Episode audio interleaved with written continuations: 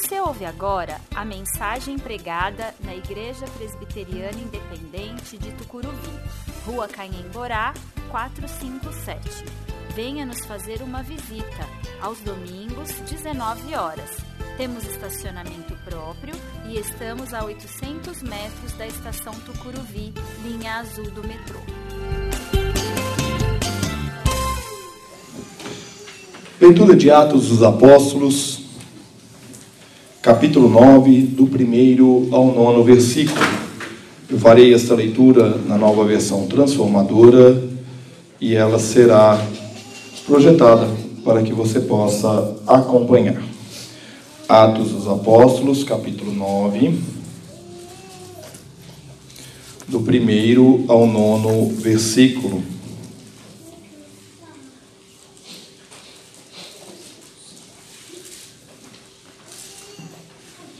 Enquanto isso, Saulo, motivado pela ânsia de matar os discípulos do Senhor, procurou o sumo sacerdote, pediu cartas para as sinagogas em Damasco, solicitando que cooperassem com a prisão de todos os seguidores do caminho, homens e mulheres que ali encontrasse, para levá-los como prisioneiro a Jerusalém. Quando se aproximava de Damasco, de repente uma luz do céu brilhou ao seu redor ele caiu no chão e ouviu uma voz a lhe dizer: Saulo, Saulo, por que você me persegue? Quem és tu, Senhor? perguntou Saulo. E a voz respondeu: Sou Jesus a quem você persegue. Agora levante-se e entre na cidade, onde lhe dirão o que fazer. Os homens que estavam com Saulo ficaram calados de espanto, pois ouviam uma voz, mas não viam ninguém. Saulo levantou-se do chão, mas ao abrir os olhos estava cego. Então o conduziram pela mão até Damasco. Lá ele permaneceu cego por três dias e não comeu nem bebeu coisa alguma. Nós estamos iniciando hoje uma série de quatro mensagens onde nós vamos falar sobre a necessidade que nós temos de reconhecer que nós precisamos mudar a nossa visão e a nossa maneira de viver e de ser igreja. Templo novo, tempo novo. Nós estamos erguendo um novo templo. E eu não estou falando desta obra que está do lado de lá, daquela parede. A construção, que é sonho de muitos e há muito tempo, agora já está se materializando aqui diante de nós. E a gente já tem uma clara dimensão de como vai ficar. Mas eu estou falando de um outro templo, o templo vivo, o que se move, o templo que caminha, o templo que testemunha da graça e do amor de Deus. Um novo tempo para a sua vida, um tempo de mudar de mentalidade, de perceber que uma nova estrutura física como essa que nós estamos erguendo nos chama para uma nova realidade de ser e viver a igreja. Não se trata aqui de nós apagarmos o nosso passado, de forma alguma. Se trata de cumprir o ID de Jesus olhando para o futuro. E é sobre isso que nós vamos falar ao longo de quatro mensagens neste mês de novembro. O livro de Atos, o texto que nós lemos, está no livro de Atos, pode ser encarado como uma continuação do Evangelho de Lucas. Você lê o livro de Lucas, um primeiro texto escrito pelo evangelista, e ao terminar ali de contar a história sobre Jesus, Lucas se vê impelido a contar uma história sobre como os discípulos de Jesus viveram. Por isso que quando me perguntam assim, por onde eu começo a ler a Bíblia? Eu falo, pelos evangelhos. Mas se você começar pelo evangelho de Lucas, continua depois em Atos. Continua depois em Atos. Porque eles possuem a mesma característica de, de escrita e são praticamente dois volumes de uma obra única. Esse livro foi escrito na sexta década do primeiro século e ele apresenta as testemunhas de Cristo sendo capacitadas pelo Espírito Santo, sendo enviadas até os confins da terra, sofrendo perseguições, mas sem deixar de estabelecer igrejas para que a missão possa continuar. O texto que nós lemos fala de um, uma conversão. A conversão daquele que foi talvez o maior apóstolo da história da igreja. E é a partir dessa conversão que eu quero conversar com você hoje sobre o nosso passado.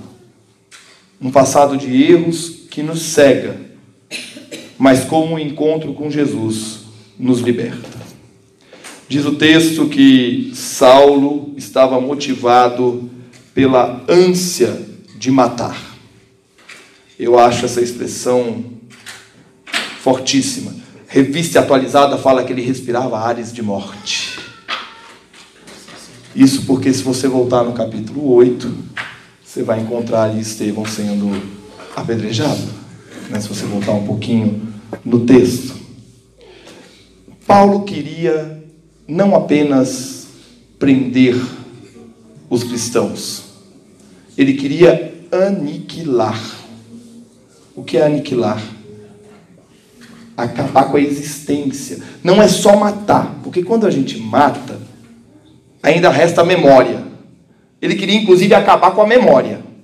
Ele queria aniquilar, ele queria que, como se nunca tivesse existido. Ele queria a aniquilação dos seguidores de Jesus. E aqui é interessante porque Saulo, quando a gente fala da biografia de Saulo, a gente costuma dizer que Saulo era um homem instruído e que ele foi educado aos pés de Gamaliel. E veja só, Saulo aqui está contrariando Gamaliel. Gamaliel, um pouco antes, diz o seguinte, se eu não me engano, capítulo 4 ou 5, ele diz: Portanto, o meu conselho é que deixem esses homens em paz e os soltem. Se o que planejam e fazem é meramente humano, logo serão frustrados. Mas se é de Deus, vocês não serão capazes de impedi-los. Pode até acontecer de vocês acabarem lutando contra Deus. Este era o conselho de Gamaliel no quando do julgamento de Pedro e de João. Ele fala: por que, que nós vamos ficar perseguindo esse pessoal? Se provém de Deus, prospera. Se não provém, vai morrer. E Gamaliel instrui dessa maneira, mas Paulo não concorda. Paulo vai atrás. E o passado de Paulo era um passado bastante promissor na religião judaica naquele tempo. Um fariseu, um homem determinado, muito bem instruído, que caminhava a passos largos para uma posição de grande liderança. Alguns comentaristas e historiadores chegam a dizer que se Saulo não houvesse se convertido, ele teria sido um dos sumos sacerdotes da história naquele período. Ele era um homem instruído nas leis. Ele conhecia os profetas, ele conhecia os salmos, ele conhecia a lei de Deus, o Pentateuco. Ele sabia o que dizia a palavra de Deus. Ele sabia como agir conforme os fariseus seguiam. No entanto, ele estava cego. Ele estava cego por um zelo. Ele acreditava fortemente naquilo que ele vivia, e ele acreditava tanto naquilo que ele vivia, que ele não conseguia enxergar outra alternativa, outra forma de se encarar a vida que não fosse aquela que ele vivia. É nesse contexto que este homem, a caminho de Damasco, literalmente cai do cavalo e vai ao chão. Quais são os conceitos que você e eu precisamos abrir mão? Nós temos vivido tempos em que os evangélicos têm sido taxados de muitas coisas e o que mais me impressiona é que essa frase de Brennan Manning tem muito a dizer sobre o nosso período. Ele diz isso num livro chamado Convite à Solitude. Se você quiser ler, leia. Vale muito a pena. Se você quiser emprestado, me peça. Tenho na minha biblioteca. Tá bom? É, ele diz: se, nós, se nos tiverem de criticar a fé, que sejam pelas razões certas.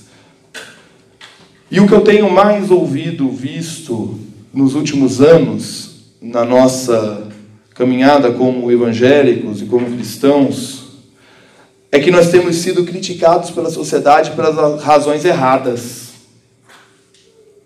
A gente tem sido criticado pelo moralismo, a gente tem sido criticado, criticado pela extorsão financeira, de arrancar dinheiro dos outros, a gente tem sido criticado pela alienação, por alienar a mente das pessoas, mas nós não temos sido criticados por fazer o bem, por amar o próximo como a nós mesmos, por amar a Deus acima de todas as coisas. Nós não temos sido criticados porque nós estamos lutando pelo órfão, pela viúva e pelo estrangeiro. Nós não temos sido criticados porque nós temos amado o pecador, acolhido o pecador, ensinado o pecador o caminho do Evangelho. Nós não temos sido criticados pelas razões certas. E talvez aqui nós tenhamos um parâmetro, e talvez até um termômetro, para saber se a nossa fé se desenvolve na direção do Evangelho ou não. As críticas que o mundo, que a sociedade faz para nós, para cada um de nós, enquanto cristãos. Muitos cristãos vivem a sua fé da porta para dentro do templo, sem se importar com a vida da porta para fora. Hoje de manhã, na aula de escola dominical, o Michel falava um pouco sobre isso, sobre essa questão do testemunho, e eu até fiz uma pergunta: será que o Giovanni, que está com os amigos lá fora, o Giovanni que está com a família lá fora, será que eu sou capaz de trazer aquele Giovanni da porta para dentro do templo? Será que eu sou capaz de trazer quem eu sou no meu ambiente de trabalho, na minha faculdade, na minha escola, dentro de casa? Eu sou capaz de pegar aquela pessoa que eu sou lá e trazer aqui para dentro do templo, na hora de servir e adorar a Deus? Fique tranquilo, eu sei, em casa é um ambiente, a gente é mais relaxado, a gente age de uma forma, no trabalho é outro, você tem uma forma de agir no trabalho, na igreja é outra, a gente tem uma forma de agir na igreja. No entanto, há algo em nós que define a nossa genuinidade e que deve estar presente independente do nosso ambiente. Independente de onde a gente esteja. E aí a pergunta que fica para mim, para você, é se a minha fé ela é conduzida por uma agenda da igreja ou pela agenda de Cristo. Porque há uma pequena diferença aí.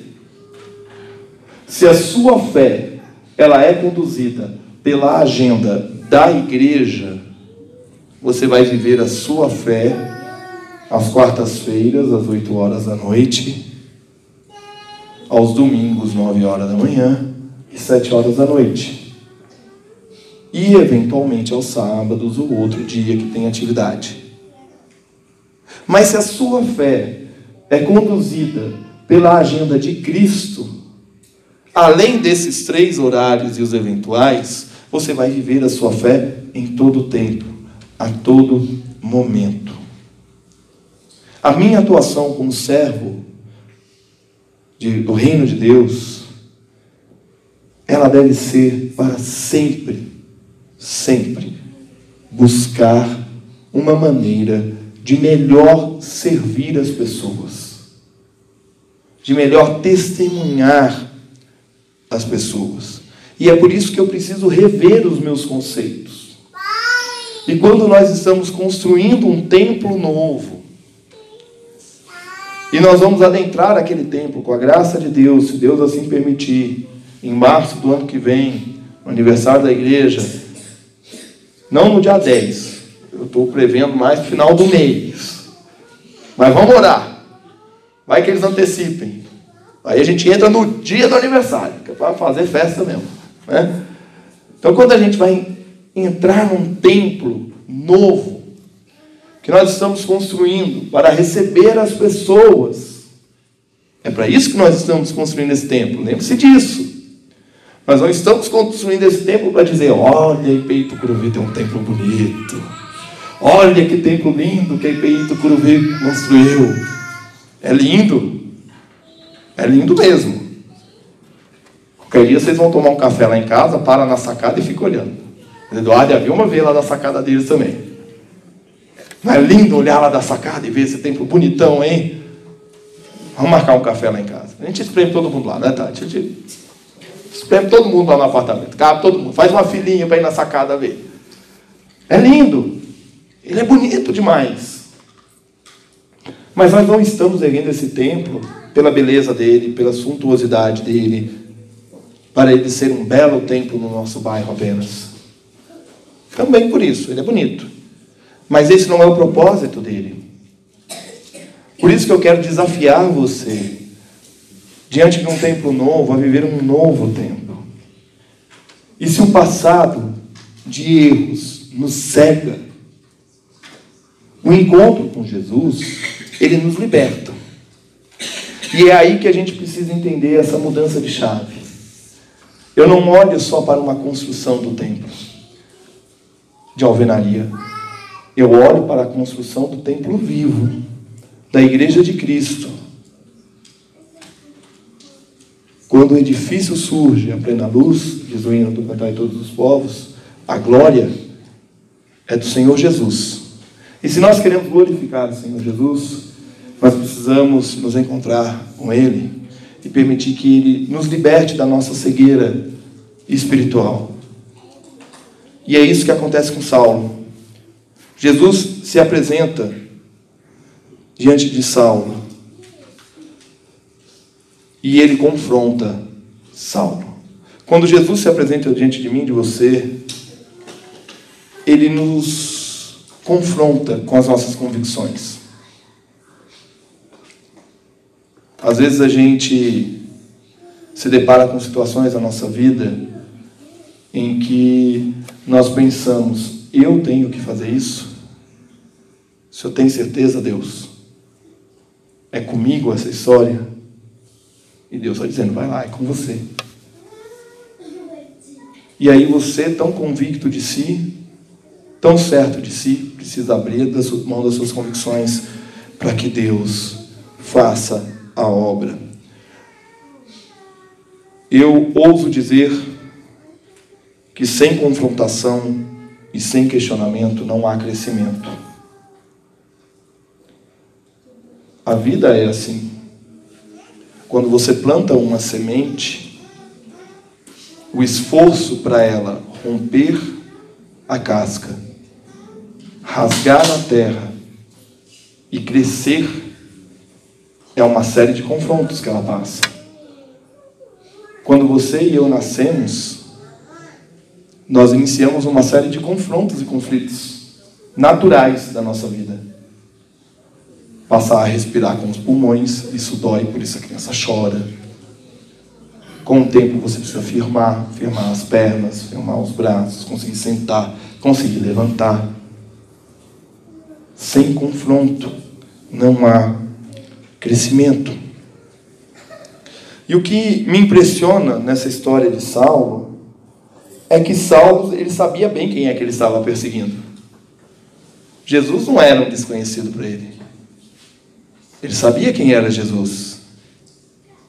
Jesus era o Senhor daqueles que estavam importunando a fé genuína e verdadeira dos fariseus. Esse era Jesus. Jesus tinha sido um mestre que tinha caminhado por toda a região da Judéia, tinha feito seus discípulos, os seus discípulos estavam prosperando, ao contrário, vamos abrir um parênteses aqui, ao contrário de todos os outros mestres que existiram naquele período. A gente precisa lembrar disso. Uns dois ou três séculos antes de Jesus, até mais ou menos um século ou dois depois de Cristo, ou seja, num período de cinco séculos, mais ou menos, nós tínhamos naquela região uma série de profetas e líderes que se levantavam e arregimentavam pessoas, e as pessoas seguiam esse mestre. E aí esse mestre era confrontado pelo poder instituído, quer os fariseus, quer Roma, quer os gregos, e esse mestre morria. O que, que acontecia com os discípulos? Se dispersavam. Não tinha mais mestre para seguir. Só que aqui, Saulo estava seguindo esses discípulos, porque ele queria e ele sabia que era só mais um mestre. Ele tinha plena convicção de que era só mais um mestre, só mais um enganador, só mais um mentiroso que ele tinha que perseguir. E ele sabia muito bem quem era Jesus. Ele conhecia. Só que ele não sabia quem de fato era Jesus. Ele conhecia o Jesus que os fariseus diziam.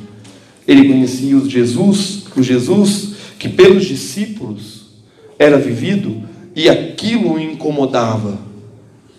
O incomodava a ponto de ele ter ânsia de morte, dele querer matar essas pessoas, dele estar disposto a acabar com essas pessoas. Mas Jesus se revela de uma maneira muito clara para Saulo. Quem és tu, Senhor? pergunta Saulo.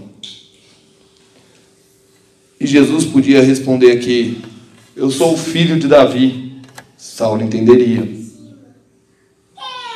Jesus poderia responder aqui: Eu sou aquele que os profetas diziam que viria. E Saulo entenderia. Ele era um bom conhecedor da palavra. Mas Jesus escolhe o melhor caminho para responder. Ele é claro e objetivo. Eu sou aquele a quem você persegue. Você não está me perseguindo? Olha eu aqui. Apareci para você. Estou aqui. Sou eu. Sou eu. E o que é contraditório aqui, uma ironia, porque Saulo estava cego por suas convicções, Saulo, Saulo estava cego por aquilo que ele acreditava e vivia, e do encontro de Jesus ele sai literalmente cego, sem enxergar nada, mas os seus olhos se abriram para a vida. O encontro com Jesus nos coloca diante dos nossos erros, diante da nossa cegueira.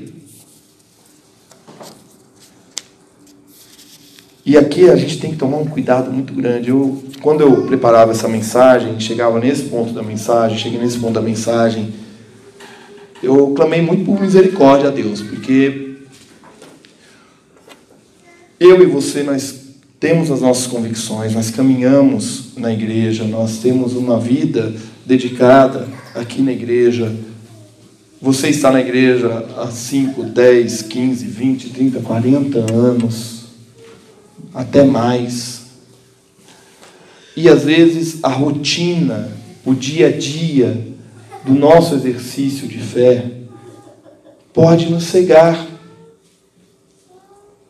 Pode nos cegar.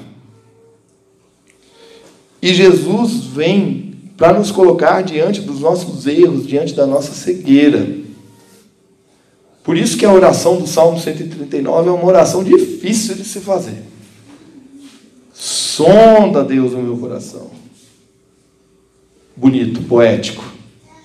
Vê se há em mim algum caminho mal. Começou a complicar. Né? Deus, olha aqui para dentro e vê se eu estou fazendo alguma coisa errada. E me mostra ou seja, desvenda os meus olhos, abra os meus olhos, para que eu possa ver o meu erro, para que eu possa contemplar o meu erro, porque eu quero mudar. Talvez a gente não persiga Jesus como Saulo, certo? Será que não? Será que a gente tem perseguido Jesus?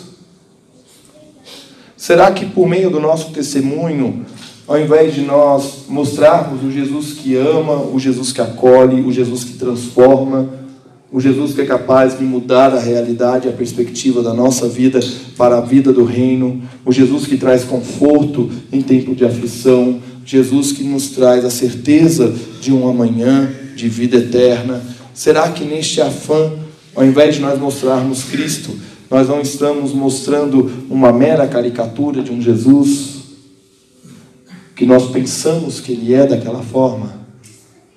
Eu estou falando de mim também. Quando eu ocupo este púlpito, essa é uma preocupação. E talvez aí a frase de Eugene Peterson possa nos dar uma orientação. O evangelho, o evangelho não é um texto que dominamos, é um texto pelo qual nós somos dominados. E isto ele está dizendo não para você deixar de ler o evangelho, mas é que é para você, quando ler o evangelho, compreenda que você não domina aquele texto. Você não faz daquele texto o que você bem quer. É ele quem te guia. Aí fica um pouquinho mais difícil a gente ler Mateus 5, né? Sermão do Monte. 5, 6 e 7. Fica difícil um pouquinho aí a gente ler o Sermão do Monte. Porque Jesus vai dizer para a gente lá: busca em primeiro lugar o reino de Deus. E todas as coisas vos serão acrescentadas. E aí você tem que deixar que esse texto te domine. O seu irmão te deu um tapa de um lado da face, dá o outro. Deixa esse texto te dominar.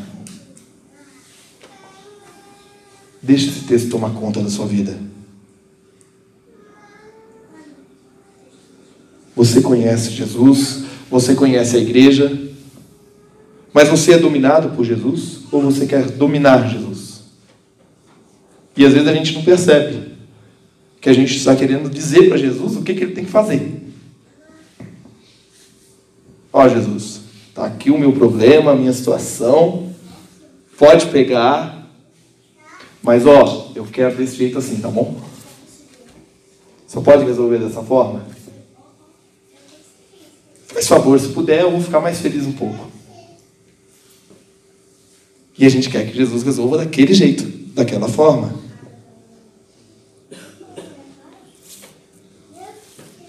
Não queira impor a Deus a sua agenda. Deixe que Deus determine qual é a agenda da sua vida. Deixe que Deus determine aquilo que você deve fazer. Deixe que Deus domine a sua vida.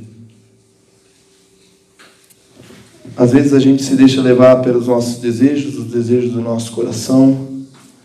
E muitas vezes o desejo do nosso coração não é o desejo de Deus.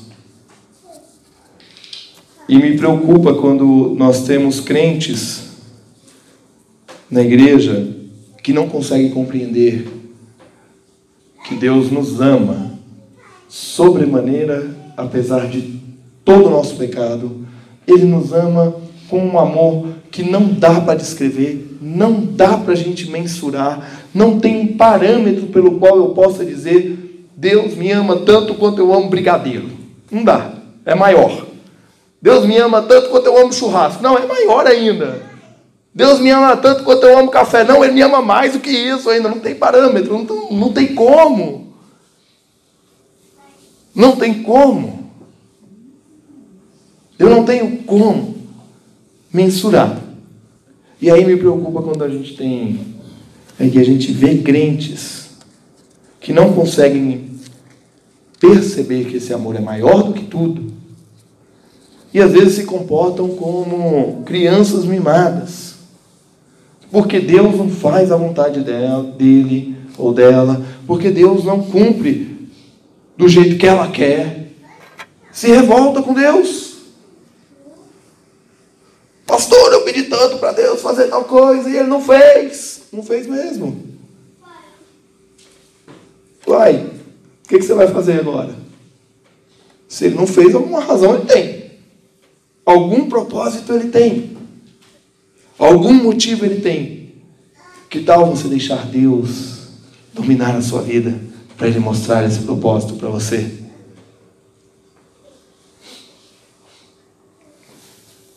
Em outras palavras, não respire ares de morte, aonde Deus manda respirar vida, aonde Deus manda respirar refrigério. Não imponha a sua vontade a Deus, porque você vai perder essa briga. Você já perdeu, tá? Você já perdeu. Não tem como. A vontade dele se cumpre. A vontade dele se cumpre. Permita que o Evangelho domine a sua vida. E aí talvez faça um pouquinho mais de sentido o que o Michel falou na aula hoje de manhã, quando você faz a seguinte pergunta: Ok, eu tenho que tomar uma decisão aqui e. Ô Jesus, e aí? Que decisão que eu tomo? O que, que eu faço agora? Quantas vezes você já parou diante de uma decisão que você tinha que tomar, importante para a sua vida, necessária para a sua vida, urgente para a sua vida? Você parou e falou assim: Decisão, fica aqui no canto um pouquinho. Espera aí, decisão. Jesus, fala para mim, Jesus, o que, que eu tenho que fazer? Me mostra o caminho, me mostra a direção.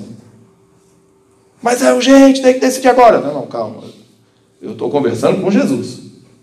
Decisão, você fica aí, é urgente, eu sei que é urgente. Mas eu estou conversando com Jesus. Jesus vai me dizer o que eu tenho que fazer. Mas sei que tomar essa decisão agora. Calma. Eu ainda estou ouvindo o que Jesus está me dizendo sobre essa decisão. Jesus vai me dar paz no coração, vai me dar a direção, vai me mostrar o que eu preciso fazer. Quantas decisões você e eu já tomamos no ímpeto? É urgente, tem que decidir agora, vamos lá, é agora, eu preciso saber já, porque senão não vai dar certo, porque senão não vai. Ei, calma. Eu preciso saber o que Jesus quer. Afinal de contas, no dia em que o pastor pegou aquela água colocou sobre a sua cabeça e te batizou em nome do Pai, do Filho e do Espírito Santo, naquele dia você recebeu um selo visível de uma graça invisível, que diz que você não pertence mais a você. Você pertence a Deus. Você faz parte do corpo de Cristo. Você está construindo um templo novo. E eu quero concluir dizendo para você que Saulo era um expert. Ele era um expert em sua vida religiosa. Ele era um homem bem sucedido na sua vida religiosa. Ele era um homem bem conceituado na sua vida religiosa. Só que ele era cego. E ele foi colocado diante da sua cegueira. E ele foi liberto de sua prisão. O desafio o desafio para mim e para você é que nós entendamos qual é a nossa função no reino de Deus. E a nossa função no reino de Deus é edificar um templo vivo para a honra e glória do Senhor. Nós somos chamados à adoração. E esta adoração nos leva a testemunhar. E aí talvez a gente entenda a frase do pastor Antônio Carlos Ribeiro, que a igreja não é um fim em si mesma, mas é um instrumento de anúncio da salvação. Olha, a igreja tem inúmeros problemas, gente. Eu costumo dizer que quando eu, encontro colegas pastores, o pessoal começa a falar de problema de igreja, eu falo assim, oh, vamos parar um pouquinho aqui agora, vamos respirar um pouco fundo, porque igreja tem um monte de problema. Um monte de problema. Você quer conhecer problema de igreja? Junta três, quatro pastores, põe para conversar e você fica do lado. Porque eles vão falando dos problemas que tem na igreja, que eles enfrentam, as dificuldades, o que, que eles sonham, o que eles pensam, e como que eles estão vendo a igreja deles, e aquilo que precisa mudar, e aquilo que eles têm orado para mudar, e aquilo que tem acontecido. Você vai ouvir um monte de problema. E se eu sentar com cada um de vocês e falar assim, e aí, qual é o problema da igreja? Aí vocês vão ter um monte de problema para adicionar aos meus problemas que eu enxergo também. Só que a igreja não é um fim em si mesmo. A igreja é cheia de problemas, a igreja é cheia de defeitos. Glórias a Deus por isso, nós não somos perfeitos, mas nós servimos a Jesus Cristo.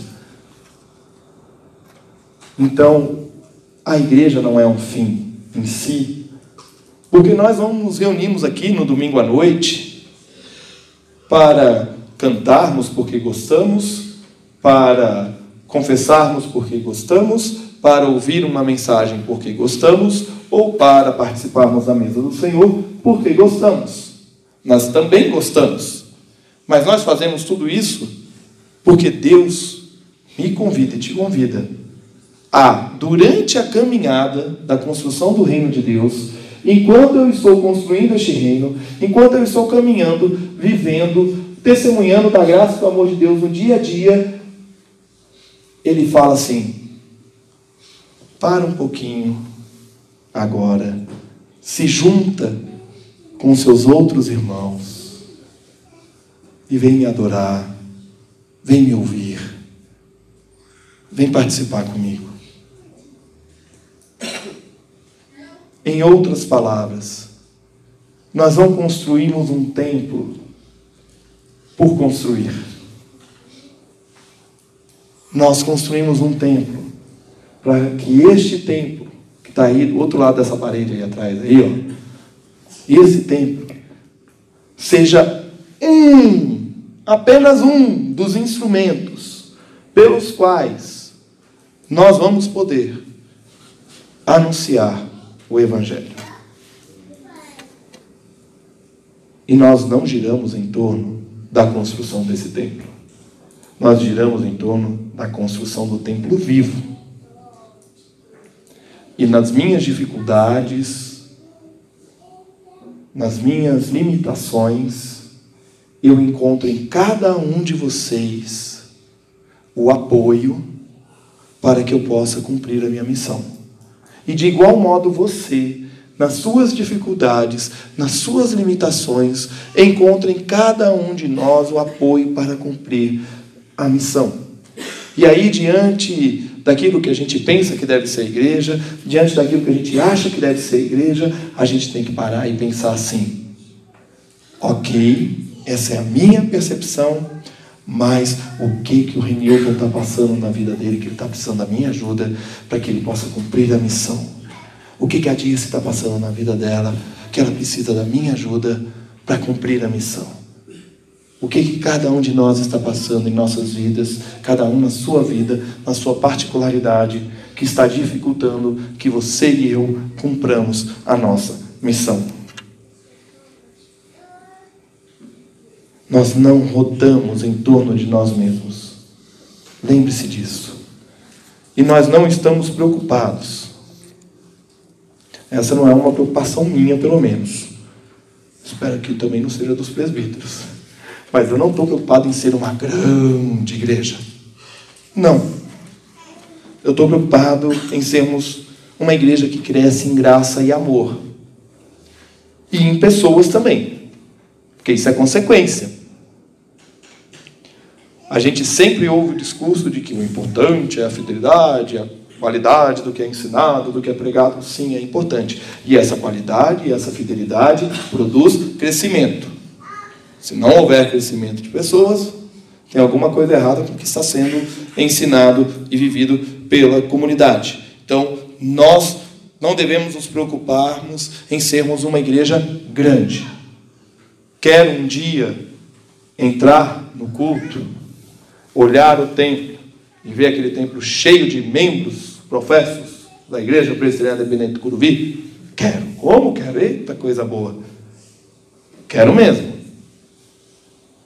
É um sonho? É um sonho, sim. Mas o sonho maior é nós crescermos em graça e amor, para que a graça e o amor de Deus manifestem na minha e na sua vida, traga pessoas para se juntar a nós no anúncio da salvação. Igreja que anuncia a salvação cresce. Igreja que gira em torno de si mesma não cresce. Não cresce, padece. Até a hora que Jesus vem, nos joga no chão e nos mostra que nós precisamos seguir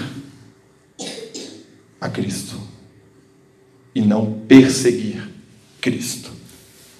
Que nós tenhamos a audácia de reconhecer que nós precisamos mudar, que nós precisamos olhar para este novo templo como um novo tempo para a vida da igreja, um novo momento de sermos uma igreja que anuncia o Evangelho, uma igreja que vive o Evangelho, uma igreja que não perde a oportunidade de trazer pessoas para Cristo.